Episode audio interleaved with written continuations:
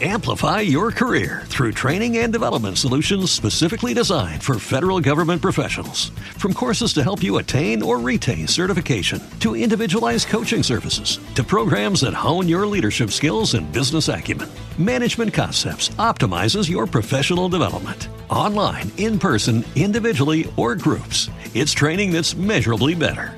Learn more at managementconcepts.com. That's managementconcepts.com. Este podcast forma parte de Evox Originals. Disfruta de este avance.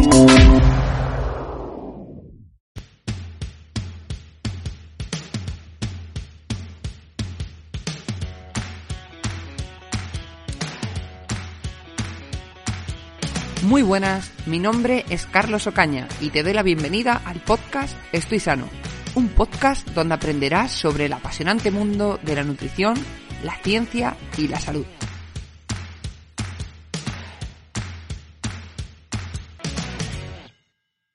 Muy buenas, hoy vamos a hablar sobre equilibrios nutricionales. En concreto vamos a mencionar el equilibrio entre algunos nutrientes que parece ser que tienen relevancia para la salud. Por ejemplo, el equilibrio entre el sodio y el potasio, el equilibrio entre el calcio y el magnesio, el zinc y el cobre, y por último veremos qué pasa con el ratio entre omega 6 y omega 3. Y es que ocurre una cosa con esto de los nutrientes. Históricamente se han estudiado en base a deficiencias concretas de un único nutriente. Por ejemplo, me faltaba vitamina C y podía tener la enfermedad del escorbuto. Así con numerosas enfermedades asociadas a nutrientes.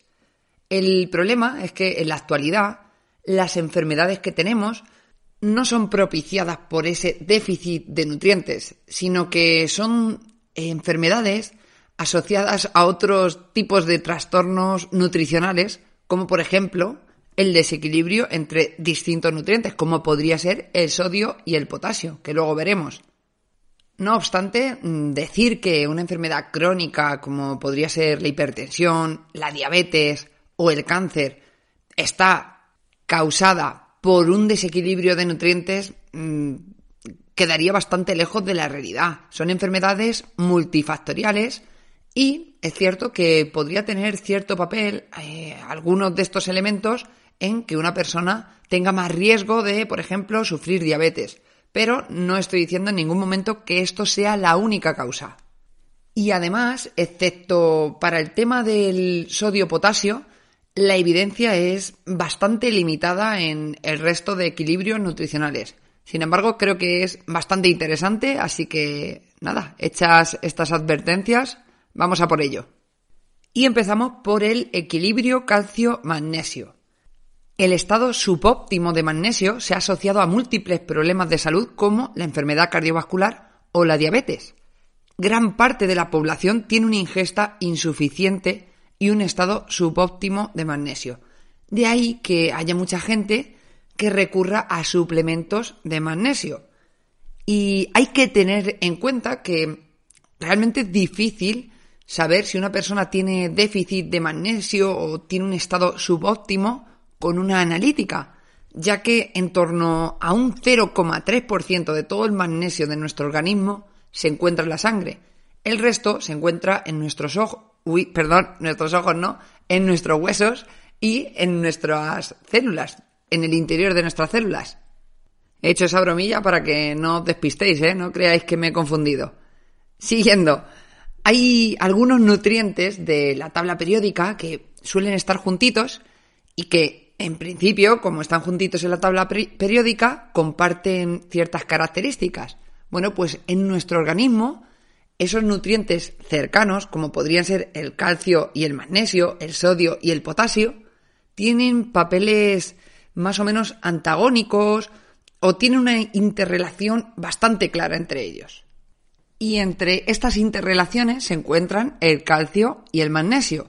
El calcio es más famoso que el magnesio y parece ser que se hace más hincapié en su consumo, sobre todo en mujeres para prevenir la osteoporosis, pero tenemos evidencia que apunta a un ratio óptimo entre calcio y magnesio. Ese ratio óptimo sería más o menos el doble de calcio que de magnesio en nuestra alimentación.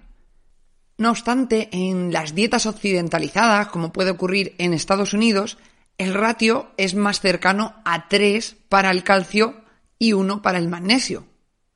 Y no sé si conocías este dato, pero el consumo de calcio se asocia a una reducción en el riesgo de cáncer de colon. Sin embargo, hay algunos estudios que apuntan a que esto ocurre cuando se respeta un, ratio óptimo de calcio-magnesio. Cuando el ratio calcio-magnesio es muy elevado, esta protección del calcio para eh, frenar la progresión del cáncer de colon, para prevenir el cáncer de colon, no se encuentra y no se ve.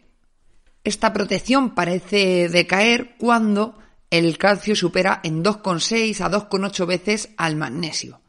Pero no solo se queda aquí la cosa, sino que hay algunos países, como en China, que la, proporción calcio-magnesio está invertida. En vez de haber muchísimo calcio y poco magnesio, hay mucho magnesio y poco calcio. Y esto también parece ser un problema, encontrándose que aquellas personas con un ratio calcio-magnesio inferior a 1,7 tenían una mayor mortalidad. ¿Qué es lo óptimo entonces? Bueno, pues en términos de ratio, lo que he comentado desde el principio, un ratio 2 a 1 para, a favor de calcio y que se cumplan también las ingestas recomendadas tanto de calcio como de magnesio. Eso sería lo óptimo, ya que se ha visto que también reduce el riesgo de síndrome metabólico, que son estas características asociados, asociadas a, una mayor, eh, a un mayor riesgo de enfermedad cardiovascular. Por ejemplo, eh, obesidad visceral, hipertensión, triglicéridos elevados, HDL bajo, LDL alto, todo esto. Y lo que yo me llevaría de, de todo esto es que tengamos un poco de cuidado con la suplementación no es que sea peligroso, simplemente que hay que tener en cuenta que si me estoy suplementando con magnesio, tengo que ingerir también suficiente calcio. Y viceversa, si estoy suplementándome con calcio, tengo que ver cuánto magnesio estoy consumiendo en mi alimentación o si hay que suplementarlo o no.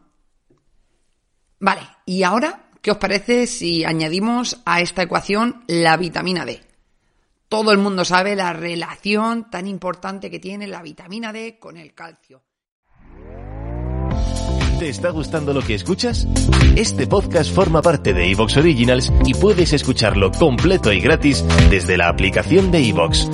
Instálala desde tu store y suscríbete a él para no perderte ningún episodio.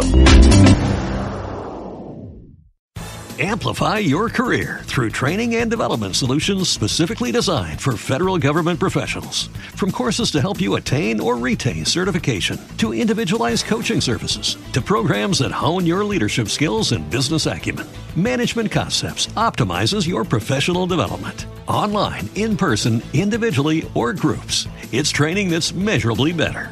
Learn more at managementconcepts.com. That's managementconcepts.com.